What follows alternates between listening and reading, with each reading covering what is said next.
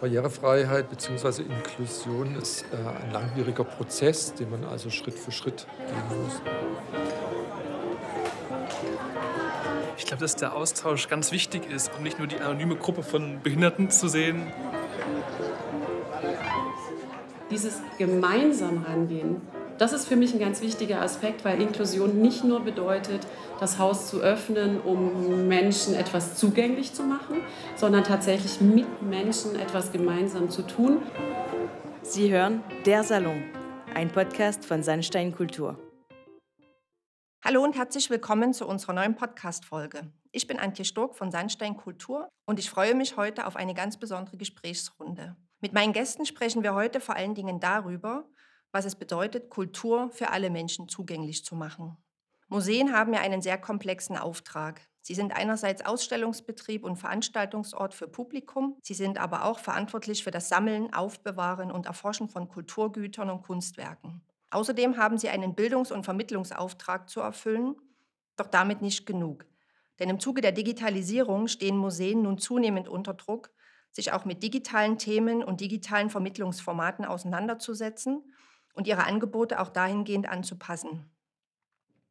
Dieses komplexe Aufgabenspektrum steht unter der Prämisse von Barrierefreiheit und Inklusion, um Kunst und Kultur wirklich für alle zugänglich zu machen und einen Besuch im Museum auch zu einem Erlebnis für sie werden zu lassen. Das klingt nach einer großen Herausforderung und für die Umsetzung nach keiner leichten Aufgabe. Auch wenn die gesetzlichen Rahmenbedingungen inzwischen geschaffen wurden, so steht vor dem Handeln immer noch das Umdenken oder sogar das Neudenken. Denn nicht umsonst sagt man, Barrierefreiheit beginnt im Kopf. Über die Mission von Inklusion und was es konkret für die Praxis bedeutet, wie die Realität aussieht und wo wir mit Barrierefreiheit und Inklusion stehen, darüber spreche ich heute mit meinen drei Gästen. Sie alle drei sind mit diesem Thema sehr vertraut und haben doch einen sehr individuellen Zugang. In unserer Runde sitzt Elke Koller. Sie ist Expertin für Kulturvermittlung und Kommunikation und schon seit vielen Jahren im Museumsbereich tätig. Sie war viele Jahre bei der Klassikstiftung Weimar und ist jetzt Leiterin des Bereichs Kommunikation und des Referats Kulturvermittlung am Badischen Landesmuseum Karlsruhe. Schon vor vielen Jahren hat sie begonnen, Barrierefreiheit und Inklusion überhaupt zu einem Thema zu machen und dieses Thema auch tiefgründiger als Grundlage für die Museumsarbeit zu betrachten. In ihrer Funktion als erste Vorsitzende des Bundesverbandes Museumspädagogik ist es ihr Ansatz, Inklusion sozial ganzheitlich zu denken, also nicht nur für Menschen mit körperlichen und kognitiven Einschränkungen, sondern für alle Kulturinteressierten. Herzlich willkommen, Frau Koller. Vielen Dank für die Begrüßung, Frau Stork, und hallo in die Runde. Mein zweiter Gast ist Robert Mund. Er ist promovierter Historiker, der schon als Museumsguide den direkten Kontakt und somit auch einen guten Draht zu Besucherinnen und Besuchern hatte. Inzwischen ist er für den Verbund Museen der Stadt Dresden tätig und arbeitet im Stadtmuseum Dresden im Bereich Bildung und Vermittlung. Seine Erfahrungen zum Thema Barrierefreiheit und Inklusion sind, wie er selbst sagt, sehr praxisnah. Und vermutlich ist das auch der Grund, warum soziale Integration und Inklusion inzwischen zu einem sehr wichtigen Bestandteil seiner Arbeit geworden sind. Herzlich willkommen auch an Sie, Herr Mund. Ja, vielen Dank für die Vorstellung. Hallo in die Runde. Und wir haben heute noch einen dritten Gast in der Runde. Er heißt Justus Steinfeld. Er studiert Mediendesign in Ravensburg und absolviert den praktischen Teil seines Studiums bei Sandstein Neue Medien in Dresden. Er ist ein kulturliebender Mensch und ohne sein Handy geht gar nichts. Also ein ganz normaler junger Mann. Sie werden sich fragen, warum ist er dann heute in der Runde dabei? Er hat eine Menge über seine Museumsbesuche zu erzählen, denn Justus Steinfeld ist stark sehbeeinträchtigt und hat nur 20 Prozent Sehstärke. Wie sich ein Museumsbesuch für ihn anfühlt und welche Rolle sein Smartphone dabei spielt, werden wir erfahren, denn wir werden ihn bei einem Museumsbesuch begleiten. Herzlich willkommen, Justus Steinfeld. Hallo, ich freue mich, mit dabei zu sein. Vielen Dank für die Einladung. Frau Koller, seit einigen Jahren kursieren die Begriffe Barrierefreiheit und Inklusion durch unsere Arbeits- und Alltagswelt. Das heißt, sie haben auch in unserer Gesellschaft an sich eine große Relevanz. Somit kommt natürlich auch die Museumswelt nicht um diese Begriffe herum. Doch was bedeuten sie konkret? Was ist darunter zu verstehen, wenn man von barrierefreiem Zugang und Inklusion im Museum spricht? Es geht dabei ja nicht nur um beispielsweise eine Zufahrt für Rollstuhlfahrer, oder? Das geht es beileibe tatsächlich nicht. Es geht um wesentlich mehr als um eine ähm, Zufahrtsrampe für Rollstuhlfahrer, auch wenn hier schön wäre, wenn es die vielerorts gäbe, wo sie dringend notwendig wäre. Wenn wir über Inklusion, über soziale Inklusion im Museum sprechen, müssen wir zwei Perspektiven mit aufmachen. Zum einen geht es um Menschen, die aufgrund von verschiedenen Zuschreibungen ausgegrenzt werden. Egal jetzt, ob es um Behinderung, ob sogenannten Migrationshintergrund geht. Also es geht Menschen, die nicht gleichberechtigt Zugang haben aufgrund von Zuschreibungen. Und gleichzeitig geht es aber auch um die zugrunde liegenden gesellschaftlichen Strukturen. Das heißt, wir müssen bei der Frage nach Inklusion, sozialer Inklusion wirklich immer diese beiden Aspekte beachten. Und um das vielleicht mal so ein bisschen historisch aufzudröseln, weil Sie es ja auch mit den verschiedenen Begrifflichkeiten benannt haben. Zunächst hat man ja von Integration gesprochen. Das heißt, es ging sehr stark darum, vermeintliche Defizite behinderter Menschen auszugleichen. Und im Museumsbereich hat man in der Zeit begonnen, vielfach zielgruppenspezifische Angebote zu schaffen, um das vermeintliche weniger der Menschen auszugleichen. Und meiner Beobachtung nach hat sich das dann sehr stark spätestens mit der UN-Konvention für die Rechte von Menschen mit Behinderungen im Jahr 2009 geändert, die dann auch ja, völkerrechtlich auch für Deutschland bindend war, worin ein gleichberechtigter Genuss der Menschenrechte und Grundfreiheiten für alle Menschen verankert ist. Und das führte dann hin zur weiteren Inklusion, ähm, wo es wirklich um eine grundlegende Wertschätzung von Diversität geht und man den Menschen wirklich mal per se als Mängelwesen betrachtet, im positiven Sinne. Und das war genau die Zeit, als auch die Organisation Mensch ihren jetzigen Namen bekam. Sie hat sich umbenannt von Aktion Sorgenkind zu Aktion Mensch. Das zeigt genau diese Veränderung in der Haltung, einfach im Denken. Ich glaube, für den Museumsbereich ein wichtiger Meilenstein in dieser Richtung war die Ausstellung der imperfekte Mensch vom Recht auf Unvollkommenheit, die im Jahr 2011 im Deutschen Hygienemuseum in Dresden gezeigt wurde, wo der Mensch wirklich als Mängelwesen vorgestellt ähm, wurde. Und das bedeutet, dass man ja uneingeschränkte Wertschätzung jeden menschlichen Lebens gegenüberbringt ähm, und vor allem diese Grundhaltung hat, nicht einige Menschen haben Defizit, das ausgeglichen werden muss, sondern die Vielfalt aller bereichert. Und das ist etwas, was in den letzten Jahren nochmal geöffnet wurde. Wenn wir jetzt über soziale Inklusion sprechen, häufig sind ja auch gerade in Museen Menschen ohne jegliche körperliche oder kognitive Beeinträchtigung ausgeschlossen im Sinne von der sozialen Exklusion. Das heißt, es geht um die Frage, wie sind Texte geschrieben, wie werden Dinge präsentiert, ähm, wie ist die Eintrittspreisgestaltung, wie ist überhaupt die Gestaltung des Foyers. Und da sehen wir, wenn wir kritisch hingucken, dass sich die Diversität der Gesellschaft eben nicht in den Museen abbildet, wie wir das eigentlich gerne hätten und ja auch immer wieder einfordern, sondern dass da wirklich noch sehr viel zu tun ist. Und um das Ganze vielleicht so ein bisschen mit einem kleinen Beispiel ganz persönlich von mir zu untermauern, ich hatte vor einigen Jahren äh, eine ziemlich massive Knieoperation und war mit Gehhilfen unterwegs. Und das Beispiel ist, denkt man an Integration. Meine Kolleginnen und Kollegen haben sehr mühevoll versucht, mich in den Veranstaltungsraum in den zweiten Stock zu bringen, damit ich dort zu allen anderen dazukomme und teilhaben kann. Wäre der Gedanke der Integration. Inklusion wäre, die Veranstaltung findet im Erdgeschoss statt, wo ich auch mit meinen Gehhilfen direkt mitmachen kann, ohne dass ich eine extra Betreuung brauche. Und wenn wir über soziale Inklusion sprechen, dann lassen wir die Veranstaltung doch gleich mal auf dem Marktplatz stattfinden und gestalten sie so, dass auch Menschen, die sonst nicht ins Museum gehen würden, neugierig werden, was das Museum denn dort macht. Ganz einfaches, plakatives Beispiel, aber ich glaube, das zeigt diese Entwicklungslinie ganz gut auf. Und ich glaube einfach, dass es wirklich Mühe wert ist, sich damit zu beschäftigen. Wir können keine Kriterien festlegen. Ähm, wir müssen ganz viele Fragen stellen. Und ich glaube aber, das lohnt sich für Museen. Das ist ja ein sehr gutes Beispiel, Frau Koller. Also letztendlich sieht man da auch, wie komplex dieses Thema ist. Um es ein bisschen aufzudröseln, Herr Mund, im Stadtmuseum Dresden wurden ja bereits einige Maßnahmen im Gebäude, sowohl für Ausstellungen in Richtung Barrierefreiheit umgesetzt. Welche sind das konkret bei Ihnen? Ja, vielleicht müsste man da erstmal ein kleines bisschen weiter ausholen und erstmal auf die baulichen Gegebenheiten des Stadtmuseums überhaupt eingehen. Ähm, das Museum selber befindet sich in einem historischen Gebäude im Stadtzentrum von Dresden, im sogenannten Landhaus. Das ist ein sehr repräsentativer Bau aus dem 18. Jahrhundert. Das heißt, ein historisches Gebäude, was inzwischen fast 250 Jahre alt ist und was nicht als Museumsbau errichtet worden ist. Als Museum wird das Landhaus erst seit den 1960er Jahren genutzt. Und heute befinden sich in dem Gebäude zwei Museen untergebracht, nämlich das Stadtmuseum und daneben die Städtische Galerie, die Kunstsammlung.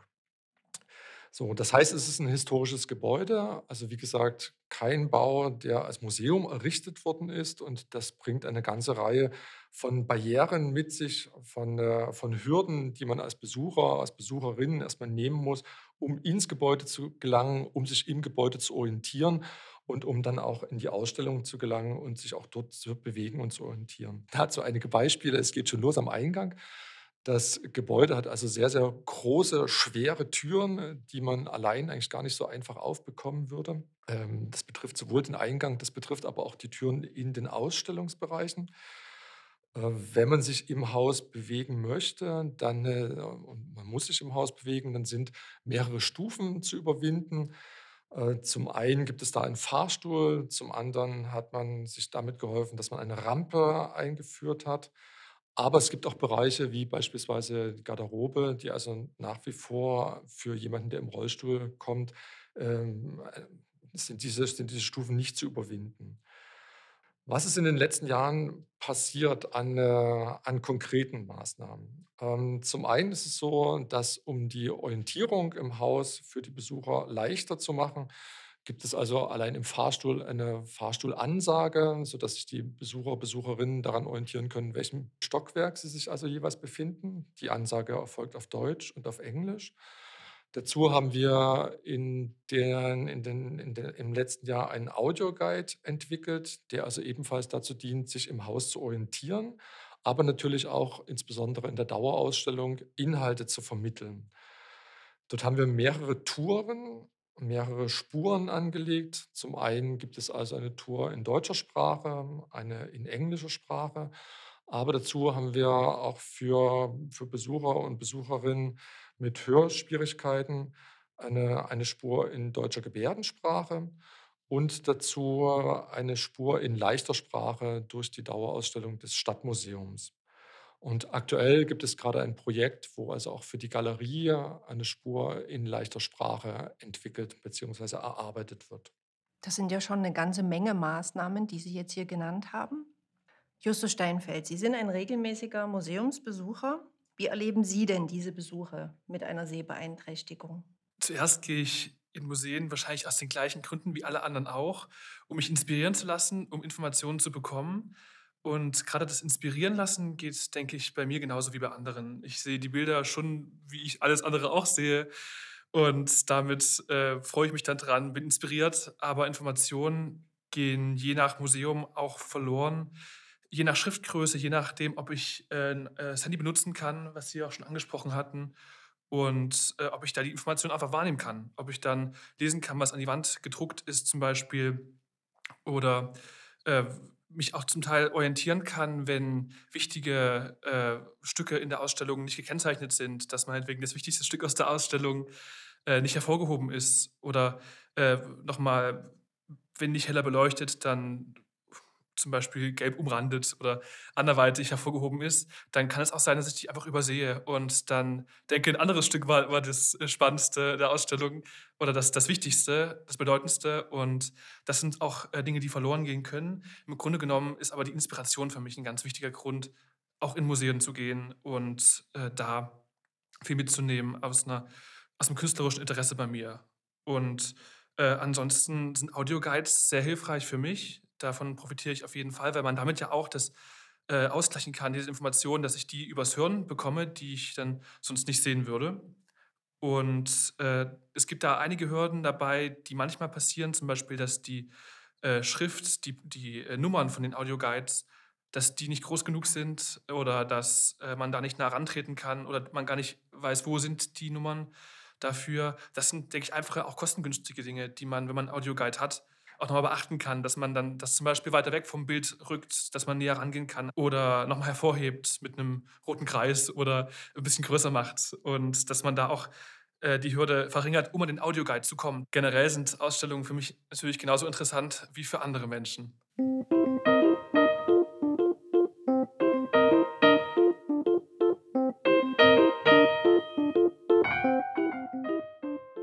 Wir unternehmen einen kurzen Ausflug in das Stadtmuseum Dresden und begleiten Justus Steinfeld auf seinem Ausstellungsrundgang.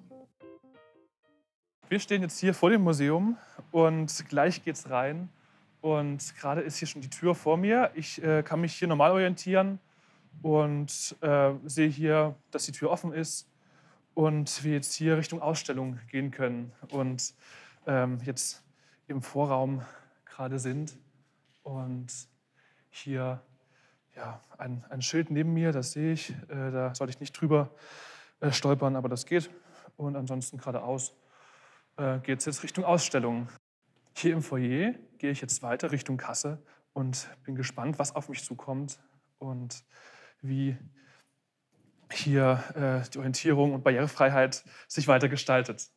Die Tickets sind jetzt gekauft und hier sehe ich an der Wand ein Orientierungssystem, um die Ausstellung zu finden und sehe hier Stadtmuseum Dresden und äh, auf der Aufstieg Dresdens und im vierten Stock, dritten Stock, zweiten Stock sind verschiedene Ausstellungen, die wir jetzt gleich begehen und kann das aber sehr gut lesen, weil ich hier nah an die Wand rangehen kann. Das heißt, im Orientierungssystem sind hier äh, die Buchstaben, je näher ich dran bin, auch wenn ich in der Nähe schlecht sehe, die Buchstaben größer zu sehen, weil ich einfach nah, nah rangehen kann und es da keine, keine Abstände gibt, die eingehalten werden müssen. Und deshalb äh, kann ich hier auch gut lesen, was an der Wand steht. Zurück im Foyer geht es weiter in die Ausstellungen und dafür geht es hier die Treppe, eine alte Treppe aufwärts und äh, ist gut zu sehen alles äh, und äh, hier kann ich mich gut orientieren, auch weil von Fenstern viel Licht einfällt und äh, dann weiter Richtung Ausstellung man den Weg gut vorgegeben bekommt. Personen, die weniger sehen, die haben bei Treppen äh, ansonsten noch äh, solche Hilfslinien, solche Markierungen vom Anfang und Ende der Treppe, dass man sieht, wo, geht die Treppenstufen, wo gehen die Treppenstufen los. Äh, Personen, die zum Beispiel 2% sehen, die sehe ich jetzt hier nicht, diese Markierung. Für mich persönlich geht das so. Ansonsten wäre das vielleicht noch was kostengünstiges, Kleines, was man ändern könnte. Jetzt sind wir vor der Ausstellung angekommen und an der Wand sind hier, ich sag mal, Sprüche bedruckt, die in verschiedenen Größen gedruckt sind. Da steht zum Beispiel, da schlägt das Herz höher in sehr großer Schrift. Das ist sehr gut zu lesen für mich. Und dann steht in kleinerer Schrift, wie werde ich Dresden? Da muss ich näher rangehen. Für mich geht das noch. Für Personen, die schlechter sehen, ist es wahrscheinlich bei der Schrift schlechter. Und neben den Sprechblasen stehen wir hier auch schon vor den Museumstüren. Und ich gehe jetzt in die Ausstellung rein.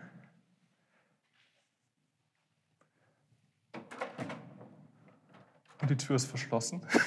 War es wahrscheinlich die falsche. Ich nehme mal die andere Tür. Ah ja, das ist die Ausstellung.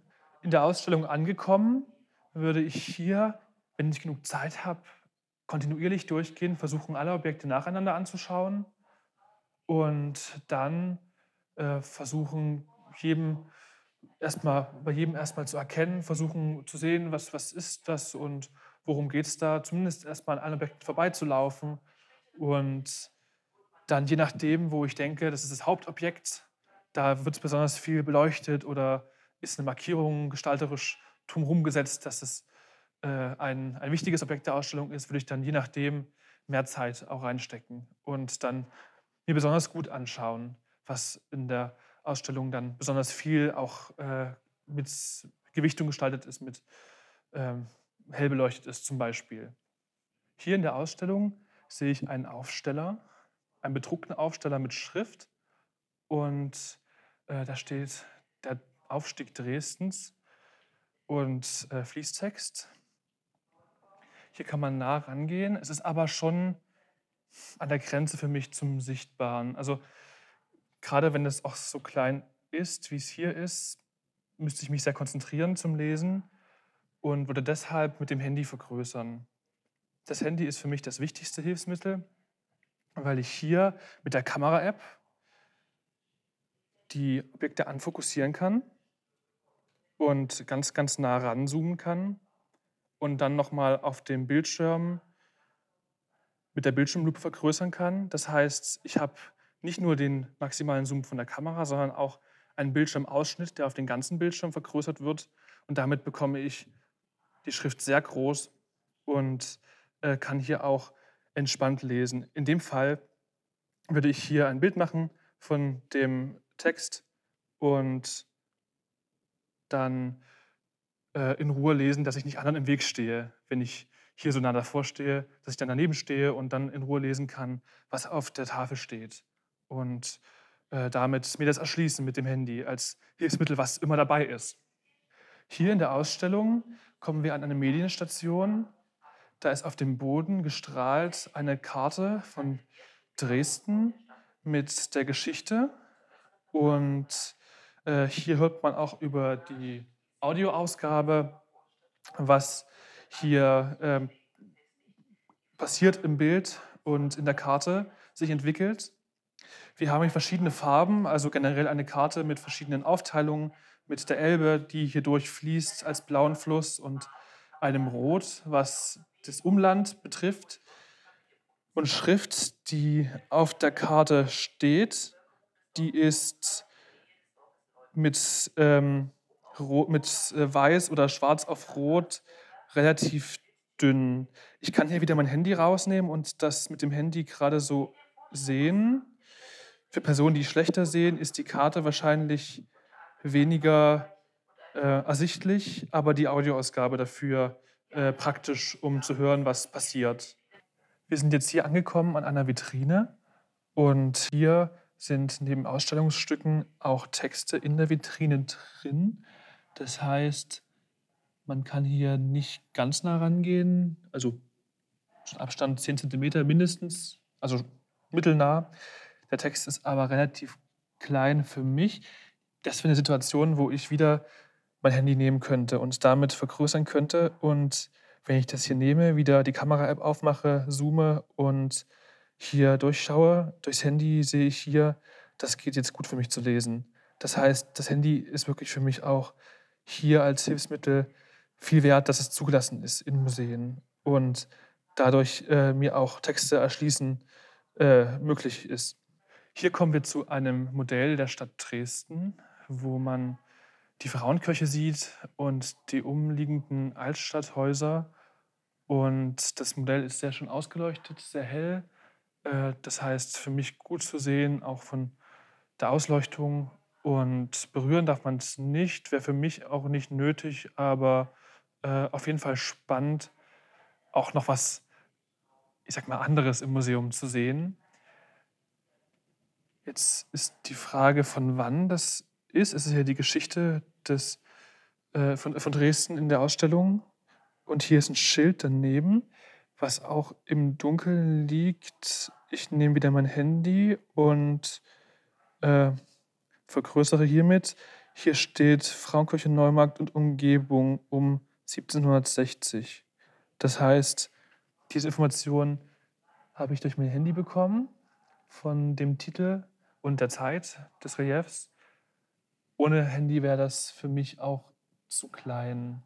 Hier ist ein Schild für den Audioguide mit der Nummer und man kann hier nah rangehen an das Schild. Das ist sehr gut, dass es zum Beispiel nicht neben dem Bild hängt, wo man nicht so nah rangehen kann. Und äh, auch hier äh, weiße Schrift auf schwarzem Hintergrund ist. Das ist besser zu sehen. Dadurch fällt es auch auf, dass das Schild zum Audioguide gehört. Generell ist die Schrift etwas klein auf, dem, auf der Audioguide-Nummer. Das ist für mich an der Grenze, für Menschen, die schlechter sehen als ich, wahrscheinlich auch zu klein. Aber ja, wichtig ist auch für Audioguides, wie es hier ist, dass auffällt, dass da eine Nummer ist, auch wenn man weiter weg ist. Dass man sieht, so sehen immer die Audio-Guide-Nummern aus und da ist wieder eine, da kann ich hingehen und schauen, dass man erstmal die Informationen auch aus der Ferne offensichtlich durch eine, wie hier, eine dunkle Farbe auf einer weißen Wand äh, mit der weißen Schrift darauf oder generell durch eine Markierungsfarbe zum Beispiel äh, oder einen Kontrast bekommt. Da geht es zu einer Audioguide-Nummer, damit man die auch als blinde Person oder sehbehinderte Person findet. Jetzt gehen wir hier eine Treppe runter in einen neuen Ausstellungsraum und direkt auf ein Objekt zu, was sich am Ende der Treppe befindet. Das ist eine Skulptur, die ähm, mit einer, ich sag mal, Frau mit vier Kindern insgesamt. Äh, sie zeigt, die Frau beugt sich über. Hier kann man relativ nah rangehen. Das ist schön, um auch zu sehen, was, was da dargestellt ist. Und hat hier mh, hm, ja, ein, ich würde beschreiben, so einen porzellanartigen Stoff. Aber es ist für mich, dadurch, dass man da rangehen kann, schon gut zu sehen. Ich könnte auch hier wieder mein Handy nehmen und sehe dann umso mehr. Aber in dem Fall, durch das Nachrangehen, ist das schon auch besser möglich zu sehen. Und auch als Objekt, auf das man zentral zugeht, für mich ersichtlich, dass es wichtig ist in der Ausstellung. Herr Mund, Sie haben im Stadtmuseum im Rahmen einer Sonderausstellung mit einem Pilotprojekt begonnen, ein haptisches Erlebnis nicht nur für Menschen mit Beeinträchtigungen zu schaffen. Was genau war das? Ja, es ist ein sehr spannendes Projekt. Ähm, das Projekt ist, ähm, oder es handelt sich um, äh, um die Entwicklung einer Pilotstation, einer Vermittlungsstation, um ein taktiles Architekturmodell einer ehemaligen Zigarettenfabrik. Und zwar heißt die Jenice. Dieses, ähm, dieses Modell ist entwickelt worden im Rahmen einer Sonderausstellung zur Geschichte der Zigarettenindustrie in Dresden die also letztes Jahr bei uns im Stadtmuseum gezeigt wurde, bis zum Sommer diesen Jahres, mit dem Titel Tabakrausch an der Elbe. Und es war also eine sehr große Sonderausstellung mit einer Vielzahl von Exponaten, auch mehreren Medienstationen, äh, wo Filme gezeigt wurden, ähm, auch äh, zum Teil mit Ton, zum Teil ohne Ton. Ähm, aber von der oder unserer Abteilung Bildung und Vermittlung, äh, wir wollten gern auch noch einen zusätzlichen Zugang zu den Objekten bieten und nicht nur visuelle Zugänge, ähm, auditive Zugänge, sondern wir wollten auch gern etwas Haptisches, ähm, vielleicht auch etwas Spielerisches. Und als wir uns dann, äh, als wir dann auf die, uns auf die Suche begeben haben nach, nach einem entsprechenden Objekt, etwas, äh, nach einer entsprechenden Idee, sind wir relativ schnell zu dem Gebäude der Jenize gekommen, einfach weil dieses Gebäude für die, für das Stadt oder für die, für die Stadt ganz wichtig ist und die Stadtsilhouette auch heute eigentlich immer noch, äh, immer noch deutlich prägt eigentlich kennen alle Dresdner, kennen dieses Gebäude mit dieser riesengroßen Kuppel, äh, was so ein bisschen an so eine Moschee erinnert. Und die wenigsten sind aber mal drin gewesen. Viele wissen auch nicht, dass es sich um eine ehemalige Zigarettenfabrik handelt. Und eigentlich gibt es nur ganz wenig Menschen, die sich vorstellen können, wie es in dieser Fabrik ursprünglich am Anfang des, äh, Anfang des vergangenen Jahrhunderts eigentlich innen ausgesehen hat, welche Arbeitsschritte dort eigentlich erfolgt sind, um Zigaretten in diesem Gebäude zu produzieren. Äh, unsere Idee war also, dass wir eine Art Baukasten dieses Gebäudes entwickeln wollten. Wir wollten gern das Äußere natürlich vermitteln, also wie sieht, diese, wie sieht die Jenize aus, aber vor allen Dingen eben auch gern das Innere, dass man eine Vorstellung davon bekommt, wie es ursprünglich dort ausgesehen hat, aber eben auch, welche Produktionsschritte im Einzelnen dort erfolgt sind. Das heißt, wir haben gedacht, ein Baukastensystem, das, ähm, das weckt vielleicht Lust, das anzufassen, zu spielen mit den einzelnen Teilen. Gleichzeitig, äh, gleichzeitig kann man sich mit der Geschichte des Gebäudes, mit der Funktion des Gebäudes, mit der Architektur des Gebäudes auseinanderzusetzen, auseinandersetzen. Und als wir diesen Gedanken hatten, haben wir gedacht, okay, wenn wir sowieso schon eine, ein Modell entwickeln, was man anfassen kann, was man anfassen soll, dann wäre es natürlich schön, wenn wir den Gedanken der Inklusion mit berücksichtigen und dieses dieses Modell gleich auch mit für blinde und sehbehinderte Menschen mit konzipieren und diese mitdenken. Ähm, da wir selber eigentlich dann nicht kompetent genug sind, haben wir uns Hilfe gesucht. Wir haben also mit mehreren Agenturen Kontakt aufgenommen und haben dann zwei Agenturen eingeladen, um mit uns diesen Grundgedanken weiterzuentwickeln. Also um zu schauen, ob das, äh, ob das funktionieren kann und wenn ja, wie das konkret dann wirklich aussehen könnte. Und wir haben dann äh, uns für eine Agentur entschieden, die also im Bereich Barrierefreiheit, Inklusion ähm, also auch sehr, sehr kompetent ist, sehr, sehr viel Erfahrung auf diesem Gebiet hat.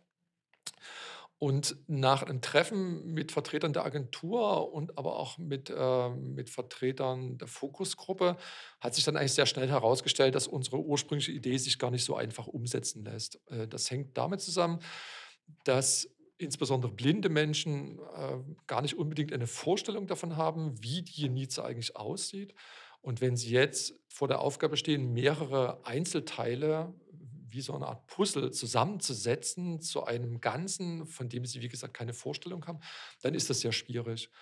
Und ähm, deswegen haben wir uns dann schweren Herzens von dieser Grundidee verabschiedet und sind also dahin gekommen, dass wir ein taktiles 3D-Modell des Gebäudes ent äh, entwickelt haben, herstellen lassen haben.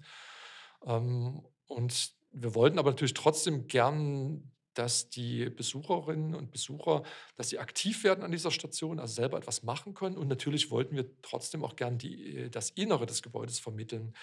Und am Ende ist jetzt eine Station entstanden, eine relativ große Station, die grundsätzlich zweigeteilt ist. Auf der einen Seite, sozusagen der, der, der Grundplatte, müssen sich dieses 3D-Modell im Maßstab 1 zu 100 vorstellen. Dazu gibt es taktile Bilder von, äh, von Details, also von Gebäudedetails, die man also dann äh, nochmal anfassen kann. Und auf der zweiten Seite gibt es ein, eine taktile Fassade, also im Prinzip eine Art Querschnitt durch das Gebäude hindurch. Dieser Querschnitt dient dazu, dass man die einzelnen Etagen auch nochmal haptisch erfassen kann.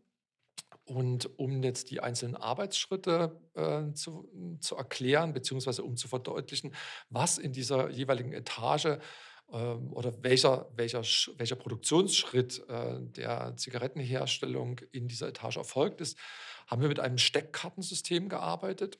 Das bedeutet, ich kann also mit, meinen Händen kann ich, diese, kann ich die einzelnen Etagen abtasten, kann dann in der Etage, die mich interessiert, eine Steckkarte herausziehen. Auf dieser Steckkarte kann ich als sehender Mensch eine, eine historische Fotografie der, der, der Räumlichkeiten äh, sehen und ich kann diese Steckkarte dann in eine Vertiefung daneben legen und kann dann äh, mit Kopfhörern kann ich einen kurzen Hörbeitrag, äh, auch eine, eine kurze Beschreibung dessen, was in dieser Etage erfolgt ist und was auf diesem Foto zu sehen ist, kann ich also kann ich selber dort abrufen. Ja, das ist eine, eine Station, also auf die wir, die wir mit sehr viel Enthusiasmus äh, entwickelt haben, äh, mit, ähm, also auch mit sehr viel Neugier. Das war sehr spannend, auch die Zusammenarbeit mit, äh, mit, dem, mit dem Blinden- und Sehbehindertenverband, beziehungsweise mit Vertretern äh, des Verbandes. Und es ist so, dass dieses, äh, dieses, diese Station zwar für die Sonderausstellung äh, zunächst konzipiert worden ist, dass wir aber von Anfang an den Plan hatten, die dann in die Dauerausstellung zu überführen. Und wir verfolgen eigentlich mehrere Ziele mit dieser Station. Also es ist so, dass möglichst alle Menschen, also das heißt möglichst viele Menschen mit unterschiedlichen, äh, mit unterschiedlichen Voraussetzungen, mit unterschiedlichen Wünschen an dieser Station arbeiten sollen.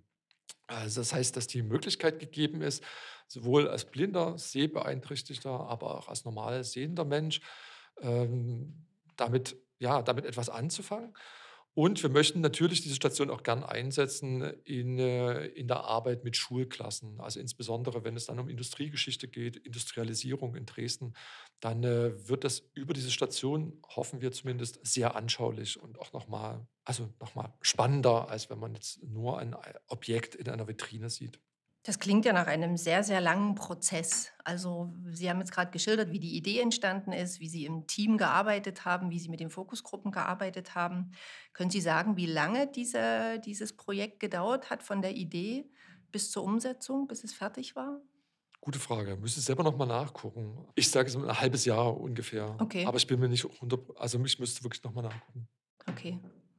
Aber finde ich total spannend. Also das ist wirklich, man hat auch keine Vorstellung, wie lange sowas dauert. Also finde ich, das ist schwer zu greifen, weil es ja doch ein mhm. sehr, sehr komplexes Thema ist. Sie haben auch geschildert, dass Sie mit den Fokusgruppen zusammengearbeitet haben, dann nochmal evaluiert haben und nochmal nachjustiert haben, ähm, um das auch entsprechend anzupassen. Ja, also dazu komme ich eigentlich dann später nochmal. Also die Evaluierung der ganzen Station, die steht wirklich noch aus. Frau Koller, wir haben es gerade gehört, Inklusion, Barrierefreiheit und alles, was damit zu tun hat, was da dranhängt. Also Herr Mund hat es, glaube ich, auch gerade sehr anschaulich äh, geschildert, wie komplex dieses Thema ist. Ähm, und das betrifft natürlich viele Kultureinrichtungen, viele Museen und natürlich auch kleine Häuser, die vor dieser großen Herausforderung stehen, ähm, Inklusion und Barrierefreiheit umzusetzen. Was würden Sie als Expertin empfehlen? Beginnt man da eher in kleinen Schritten mit einzelnen Maßnahmen oder würden Sie sagen, das Museumskonzept an sich muss grundlegend in Frage gestellt werden und man muss ganzheitlich rangehen? Ich fürchte, dass die Antwort ähnlich komplex ausfällt, weil es eigentlich ein Entweder, also kein Entweder-Oder ist, sondern sowohl als auch. Also diese Frage, kleinere Häuser haben weniger Kapazitäten, auf der anderen Seite viel häufiger Flexibilität, Agilität, die größeren Häusern abgeht.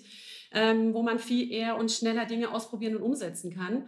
Andererseits fehlt natürlich häufig dann auch festes Personal, ähm, wo man sagt, äh, da sind andere Dinge nochmal notwendig. Um mal zu versuchen, das Ganze zu systematisieren, Letztlich ist es ja eigentlich keine Frage mehr in unserer Gesellschaft, wollen wir das eigentlich? Wollen wir inklusiver werden? Wollen wir barrierefreier und zugänglicher werden? Denn wir haben ja eigentlich alleine schon die gesetzliche Verpflichtung dazu, es zu tun.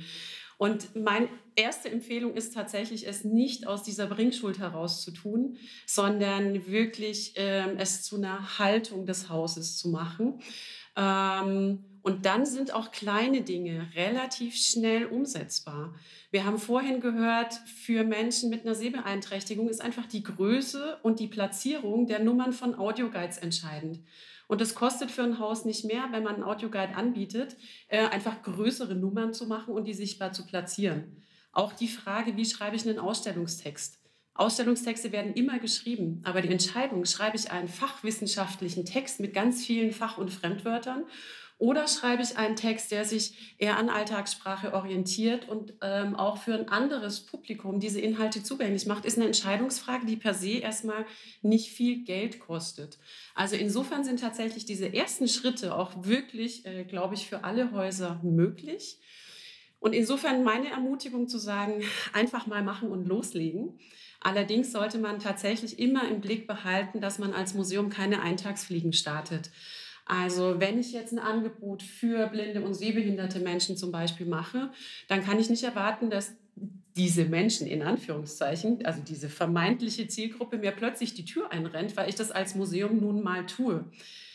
Menschen mit Sehbeeinträchtigungen sind genauso in den anderen Besuchergruppen mit dabei, wenn es um fachwissenschaftliche Führungen geht oder eine Familienführung mitgeht. Also das muss man auch immer mitdenken und vor allem wirklich auch ähm, das Ganze kontinuierlich angehen, um solche Eintagsfliegen zu vermeiden.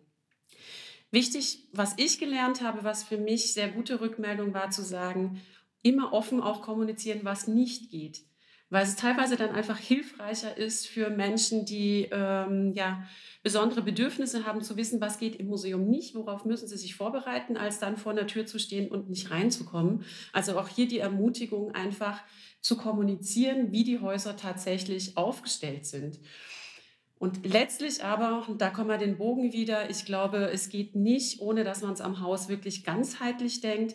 Denn wenn man Inklusion weiterdenkt, dann braucht es Zeit, Personal und eben auch Geld, ähm, die, man in, ja, die man investieren muss, um wirklich ein Museum zum inklusiven Museum zu machen. Da braucht es die entsprechenden Kompetenzen, es braucht Veränderungsprozesse im Haus. Und jetzt, um auch hier den Zahn zu ziehen, das sind Veränderungen, die letztlich nicht nur Menschen zugutekommen, die ähm, eine körperliche, geistige oder sonstige vermeintliche Beeinträchtigung haben, sondern es trägt zur Besucherfreundlichkeit von dem Haus insgesamt bei. Das heißt, wenn man so erste Schritte geht, ist auch was Herr Mund geschildert hat. Es ist ganz wichtig, im Haus auch Sensibilisierungsmaßnahmen ähm, vorzunehmen, damit einfach möglichst viele Menschen im Haus in der Institution auch wissen, worum geht es eigentlich.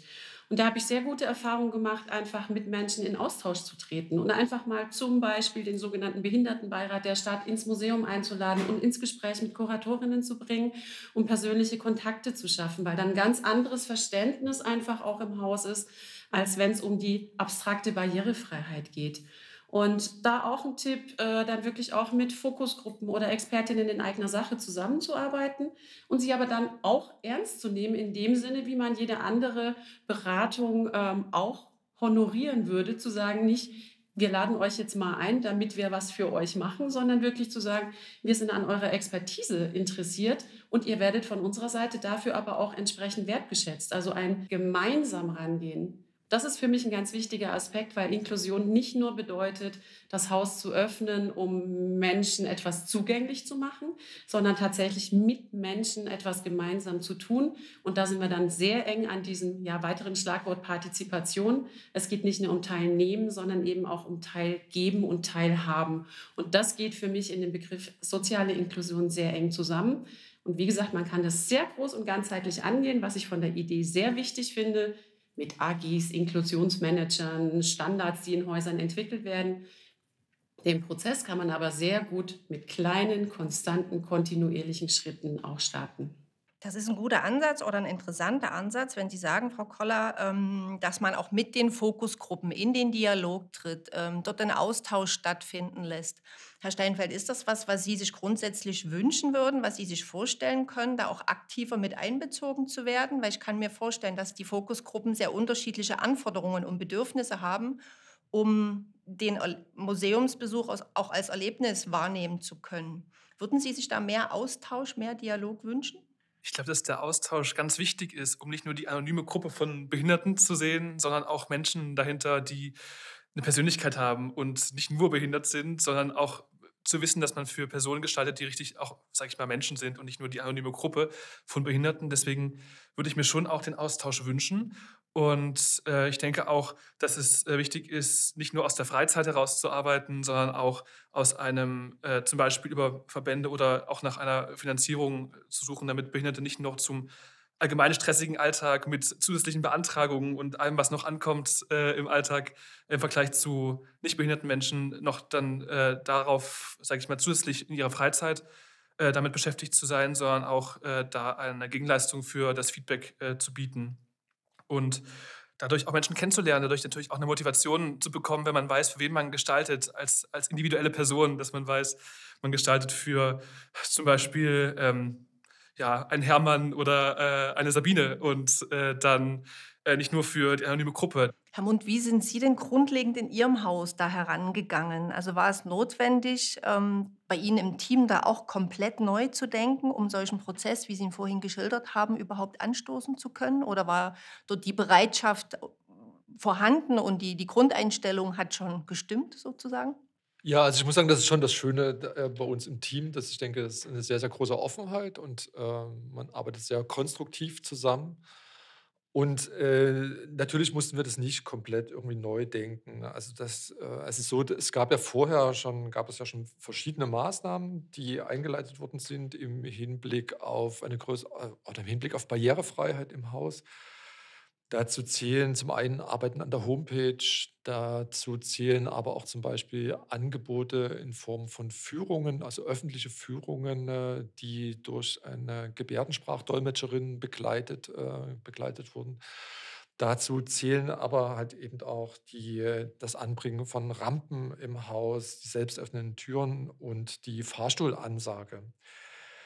Ähm, in den Ausstellungen selbst äh, insbesondere was jetzt die Sonderausstellung betrifft, gehen, gehen die Kolleginnen und Kollegen sehr unterschiedlich um damit, also inwiefern Barrierefreiheit wirklich berücksichtigt wird. Also das heißt, werden Vitrinen beispielsweise so gebaut, dass sie mit dem Rollstuhl unterfahrbar sind. Ja.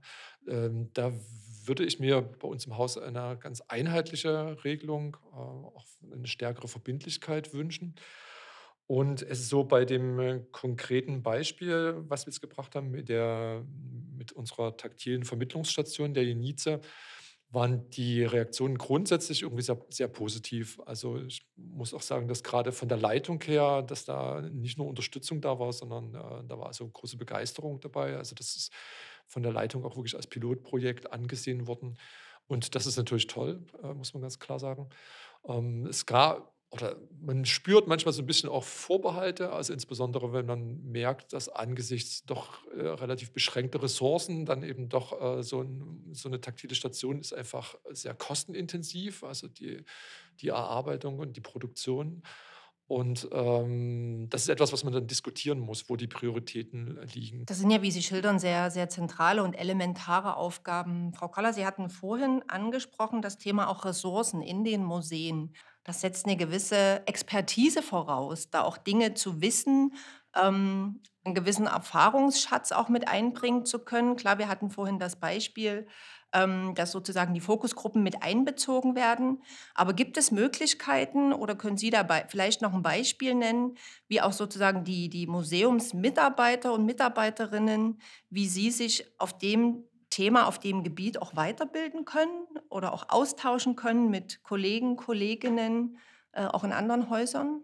Also auf der einen Seite gibt es ja inzwischen auch immer mehr auch kleine und große Agenturen und Fachplaner und so weiter, wie Herr Mund auch schon geschildert hat, wo man sich die Expertise von außen einkaufen kann. Ähm, trotzdem halte ich es tatsächlich für sehr wichtig, dass man zumindest eine gewisse ein Grundverständnis am eigenen Haus hat und eigentlich idealerweise auch verschiedene Kompetenzen am eigenen Haus hat, auch wenn es natürlich nie ganz umfassend sein kann. Aber es gibt ähm, im Bereich der Weiterbildung, Fortbildung verschiedene Anbieter, ähm, die kleine Workshops oder größere Schulungspakete anbieten, die sich genau dem Thema Barrierefreiheit, Inklusion in Museen ähm, verschrieben haben. Es gibt aber auch jetzt, und jetzt mache ich ein bisschen Eigenwerbung, im Bundesverband Museumspädagogik die Fachgruppe ähm, Barrierefreiheit und Inklusion, die wirklich immer wieder mehrfach im Jahr ähm, Workshops anbietet, den, vor allem den kollegialen Austausch untereinander sehr stark befördert ähm, wo wirklich Häuser dabei sind, die sehr weit sind, Kolleginnen, die sehr viel Erfahrung haben, aber eben auch Häuser, Kolleginnen dabei sind, die sich ganz am Anfang befinden und dann einfach wirklich ganz konkrete Fragen da auch äußern können und dann Ansprechpartnerinnen finden. Und insofern glaube ich, dass ja wirklich der kollegiale Austausch sehr viel hilft. Ähm, da gibt es verschiedene Strukturen, die Weiterbildungen ähm, ja, ermöglichen, sich da zu vertiefen. Und das geht dann hin bis zu solchen Sensibilisierungsworkshops, die man ja auch für Häuser buchen kann, wo man dann ähm, den Kurator, die Kuratorin auch mal in einem Altersanzug durchs Haus laufen lässt. Es gibt solche Schulungsangebote mit Blinden- und Sehbehindertenverbänden, ähm, wo es dann darum geht, okay, ich setze verschiedene Brillen auf, um meine Vorstellung davon zu haben, was bedeutet eigentlich eine Seheinschränkung, sodass man hier Sensibilisierungsmaßnahmen ähm, auch für die eigene Einrichtung buchen kann.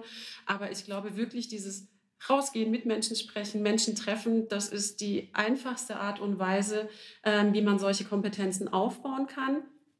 Auf einer ganz grundlegenden Ebene, die dann für mich der Ausgangspunkt ist für alles Weitere. Und ich muss sagen, auch wir lernen gerade sehr viel. Also über die ähm, über das neue Gewicht des Digitalen durch die Corona-Pandemie jetzt auch ähm, sind ja auch wir im Bereich der Kulturvermittlung noch mal viel stärker auch online gegangen, auch in Hybridangebote. Und auch hier stellt sich die Frage nach Barrierefreiheit einfach noch mal ganz neu auf der einen Seite mit der BIT V2.0 diese ganzen gesetzlichen Vorgaben, die ein unglaublich tiefgehendes technisches Verständnis brauchen, wo wir alle auch jetzt gerade dabei sind, uns zu versuchen, dieses Know-how auch drauf zu schaffen, uns hier aber auch Partner mit dazu holen und gleichzeitig aber auch zu gucken, Dinge auszuprobieren und dann aber mit Feedback, mit Evaluierungsschleifen, dann das auch wirklich gemeinsam mit den Teilnehmerinnen, mit Interessierten, mit Museumspersonal auch weiterentwickeln zu können. Also ich glaube, hier gibt es ganz unterschiedliche Möglichkeiten, ähm, sich wirklich diese Expertise so sukzessive aufzubauen und dann aber eben auch gegebenenfalls auf ähm, Fachplaner und Agenturen dann auch zuzugreifen. Sie haben da ja einen sehr, sehr tiefen Einblick in die Materie und in dieses Thema. Was würden Sie sagen, wo stehen wir aktuell bei der Frage nach Inklusion und barrierefreiem Kulturzugang? Meinen Sie noch ganz am Anfang oder können, würden Sie sagen, wir haben schon eine Etappe geschafft? Wie schätzen Sie das ein? Auch hier kriegen Sie jetzt wieder keine eindeutige Antwort von mir. Es ist auch wieder ein sowohl als auch. Also wir sind an ganz vielen Orten, in ganz vielen Museen sehr viel weiter, als wir das noch vor 10, 20 Jahren waren. Also es ist sehr viel passiert. Trotzdem würde ich sagen, es ist überall noch viel Luft nach oben und an manchen Orten noch sehr viel Luft nach oben, weil da einfach das Thema ja sehr wenig oder kaum noch in Angriff genommen wurde und auch sich in Ausstellungen oder Zugänglichkeit einfach ja äh, noch nicht wirklich zeigt. Das heißt, hier ist die Museumslandschaft, glaube ich, im Moment sehr, sehr heterogen in Deutschland auch. Wir haben große Leuchtturmhäuser wie das Hygienemuseum in Dresden, deren Sonderausstellungen ähm, grundlegend mit ähm, inklusiven Begleitspuren oder inkludierten Spuren äh, versehen sind. Wir haben das Deutsche Historische Museum in Berlin, die sehr früh angefangen haben, in Sonderausstellungen diese Inklusivstationen aufzubauen, ähm, die nicht nur für Menschen mit sogenannter Einschränkung gedacht sind, sondern dann ein haptisches Element für alle auch mit dabei haben. Wir haben die Berlinische Galerie zum Beispiel, die schon vor langen Jahren tatsächlich als ja, Kunstmuseum durch den Raum Blindenleitsystem zum Beispiel gelegt haben und auch einen inklusiven Audioguide gemacht haben. Also es gibt ganz viele große, tolle Beispiele. Ähm, und ich glaube aber auch, dass, wie Herr Mund auch schildert, ganz viele Museen jetzt gerade auf dem Weg sind. Das ist das, was ich tatsächlich auch ähm, beobachte. Herr Steinfeld, Sie haben ja eine andere Perspektive auf das Thema. Sie sind ja sozusagen Teil einer Fokusgruppe, wenn man es so bezeichnen möchte. Ist Ihre Wahrnehmung auch so? Würden Sie auch so sagen, dass wir an dem Punkt sind, wie das Frau Koller schildert? Generell ist meine Wahrnehmung auch, dass Barrierefreiheit allen Menschen hilft und dass man zum Beispiel mit einer Rampe auch Menschen mit Kinderwagen helfen kann und äh, auch Menschen mit größerer Schrift, äh, die schlecht sehen, ab 45 vielleicht, äh, dann auch helfen kann, Dinge einfacher zu lesen, mit weniger Anstrengung oder auch überhaupt im Zweifelsfall lesen zu können, nicht nur behinderten Personen. Und äh, zu Ihrer Frage, das ähm, ist, finde ich schon auf jeden Fall natürlich der Fall, dass äh, es immer besser wird, zum Glück, natürlich durch, das Gesetz, äh, durch die Gesetze. Und aber auch aus meiner Wahrnehmung seit ein, zwei Jahren gesellschaftlich ein Umdenken stattfindet, wo das immer mehr eingefordert wird und man auch Menschen mit Behinderungen eher vielleicht als noch vor drei, vier Jahren gesellschaftlich mitdenkt und was sich auch auf die Museen überträgt. Zum Beispiel, wenn Privatpersonen im Internet Alternativtexte schreiben für ihre Bilder. Das äh, sind so, finde ich, Dinge, wo man merkt, in der Gesellschaft passiert auch was und äh, man äh, hat da ein Umdenken, wo auch das gefordert ist von allen Menschen, nicht nur von Behinderten, äh, dass Museen barrierefrei werden. Herr Mund, Sie hatten vorhin schon geschildert, was bei Ihnen im Stadtmuseum an Projekten angelaufen sind, welche Dinge Sie schon umgesetzt haben. Können Sie sagen, was die nächste Etappe für Sie ist, um museale Erlebnisse so vielen Menschen wie möglich zugänglich zu machen? Ja, also ich kann zumindest kurz darauf eingehen, was jetzt unsere nächsten Projekte sind, über die wir, an denen, an denen wir arbeiten, äh, über die wir nachdenken. Also zum einen hatte ich ja die die Vermittlungsstation der Jenize hatte ich ja schon angesprochen. Und das, was aussteht, ist eine Evaluierung. Das heißt, die Station war bisher eben nur sehr kurz in der Ausstellung äh, erlebbar und wir, also ein Evaluierungsprozess steht komplett noch aus. Ähm, Im Moment ist die Station auch leider noch nicht in die Dauerausstellung überführt worden, wie wir das eigentlich geplant hatten. Schlicht und ergreifend deswegen, weil der Platz, wo, das, wo die Station aufgestellt werden soll, im Moment aufgrund einer thematischen Intervention äh, gerade belegt ist. Ähm, wir rechnen aber damit, dass es im Frühjahr, also das spätestens ab April, hoffen wir, dass dann die Station in der Dauerausstellung erlebbar sein wird. Und dann würden wir gerne natürlich auch diesen Evaluierungsprozess durchführen. Parallel dazu haben wir jetzt mit der Entwicklung einer zweiten Station begonnen. Und zwar handelt es sich hierbei ebenfalls um ein Architekturmodell ebenfalls eines Gebäudes, ja, etwas älter. Also es handelt sich um ein Gebäude aus, einem, aus dem 19. Jahrhundert, die alte Synagoge, die von Gottfried Semper erbaut worden ist. Äh, die alte Synagoge ist am 9. November 1938 äh, in Dresden durch die Nationalsozialisten ähm, zerstört worden und danach auch nicht wieder aufgebaut worden. Es gibt in Dresden heute eine neue Synagoge an der Stelle, wo die alte stand, aber das alte Gebäude ist also auch vielen Dresdnern damit also nicht präsent. Und wir möchten also dieses, dieses Gebäude als 3D-Modell, als taktiles Modell in der Ausstellung erlebbar machen. Und ja, das ist sozusagen unsere zweite, unsere zweite taktile Architekturstation. Ähm, nun stellt sich natürlich die Frage, wie man, äh, wie man diese Stationen findet, wie man Zugang zu diesen Stationen äh, bekommt. Ähm, das bedeutet, also wir brauchen natürlich ein, äh, ein Leitsystem, ein Wegeleitsystem. Es ist so, dass wir im Museum eins haben. Das Gebäude ist aber nicht ganz so übersichtlich, be beziehungsweise erschließt sich dem Publikum eigentlich nicht sofort. Also die Orientierung ist nicht so leicht. Und das äh, Leitsystem, was wir haben, ist textbasiert. Und äh, es bedarf aus unserer Perspektive einer dringenden Überarbeitung. Und auch da haben wir jetzt erste Schritte in die Wege geleitet, um dort eine, ein neues Orientierungs- und Wegeleitsystem äh, gemeinsam mit einer Agentur dann zu erarbeiten.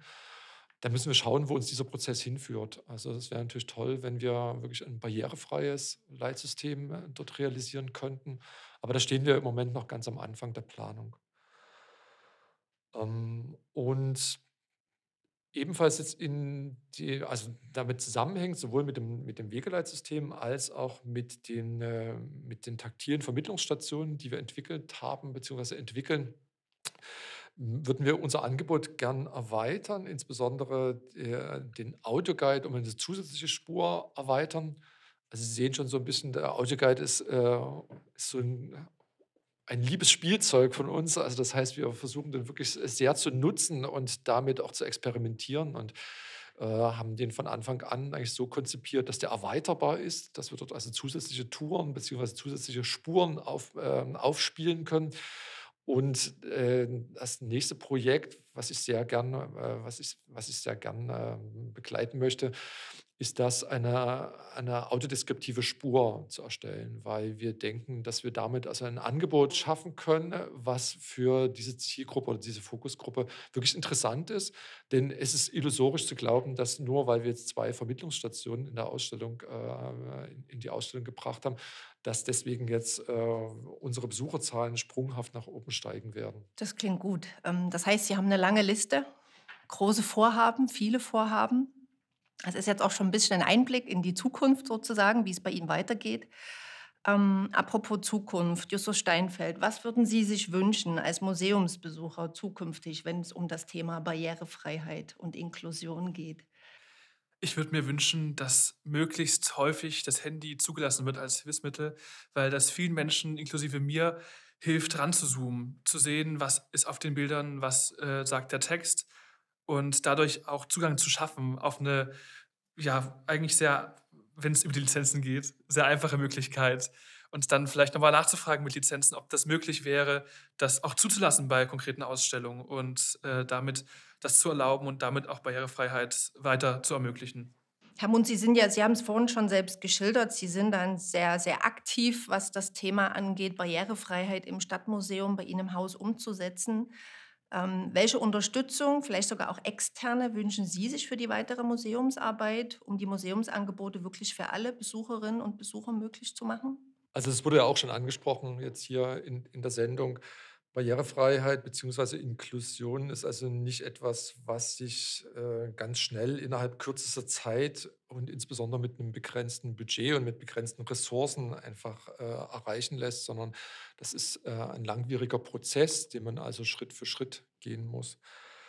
Ähm, wenn man die Perspektive vielleicht erstmal intern ausrichtet, dann bin ich grundsätzlich sehr dankbar für die breite Unterstützung im Kollegium, für die Arbeit.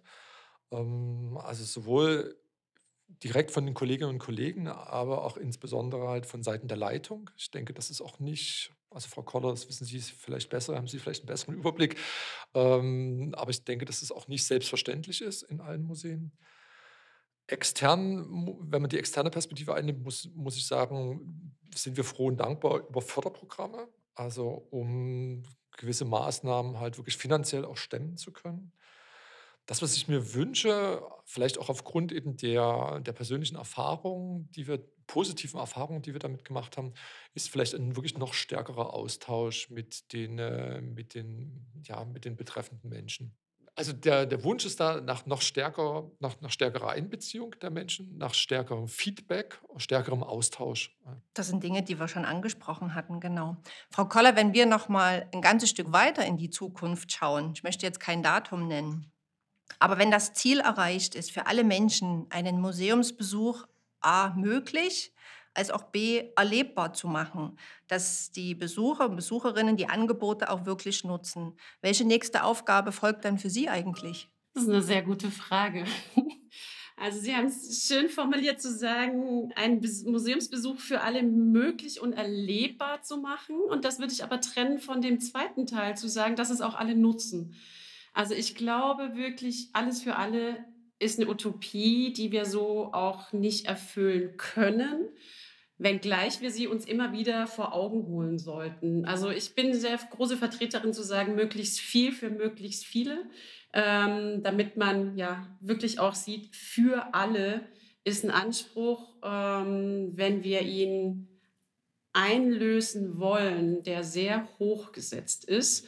Ich würde noch einen weiteren Aspekt ergänzen. Ähm, es geht nicht nur darum, die Möglichkeiten zu schaffen, sondern für mich ist auch immer die Frage, mit welchem Gefühl verlassen Menschen ein Museum wieder? Was äh, ermutigt und ermuntert sie auch wiederzukommen? Also auch diese Motivation, äh, warum kommen Menschen? Ähm, da müssen wir als Museen noch viel stärker darauf achten, damit Menschen ja, den Besuch als Gewinn bringt und zufrieden erleben. Und auf diesem Weg ist es, glaube ich, wichtig, dass Museen und die Menschen, die in Museen arbeiten, sich auch ändern, ähm, dass sie, ja, wenn ich von Inklusion spreche, muss ich mich selber auch ändern. Ich kann nicht nur Angebote für andere schaffen. Aber zurück zu Ihrer Frage. Wenn das Ziel erreicht ist, den Museumsbesuch für alle möglich und erlebbar zu machen, ich glaube, dann haben wir sehr viel damit zu tun, ähm, dass das so bleibt. Das wird dann unsere Hauptaufgabe sein, daran zu bleiben. Ähm, denn die Gesellschaft ist nicht statisch und Inklusion ist keine Aufgabe, die man irgendwann erledigt hat. Das ist ein beständiger Prozess. Das heißt, wenn wir irgendwann diesen Punkt erreicht haben, dass der Museumsbesuch für alle Menschen möglich und erlebbar ist, dann sollten wir alles dran setzen, dass dem so bleibt und möglichst viele Menschen es dann auch nutzen und Spaß und Freude äh, in unseren Einrichtungen haben. Ich glaube, dem ist gar nicht mehr viel hinzuzufügen. Ich nehme heute mit, dass man bei dem wichtigen und doch sehr komplexen Thema Barrierefreiheit, Inklusion auch wirklich schon mit kleinen Schritten eine große Wirkung erzeugen kann. Vieles wurde schon getan, wir haben viele Beispiele gehört und es ist trotzdem noch ein langer, langer Weg. Viel Arbeit steht noch bevor. Aber man muss eben einfach erst mal anfangen. Ich bedanke mich bei meinen Gästen, Elke Koller, Robert Mund und Justus Steinfeld. Es war eine interessante Runde, eine spannende Runde. Vielen, vielen Dank. Und ich sage Tschüss, bis zum nächsten Mal. Das war Der Salon, ein Podcast von Sandstein Kultur.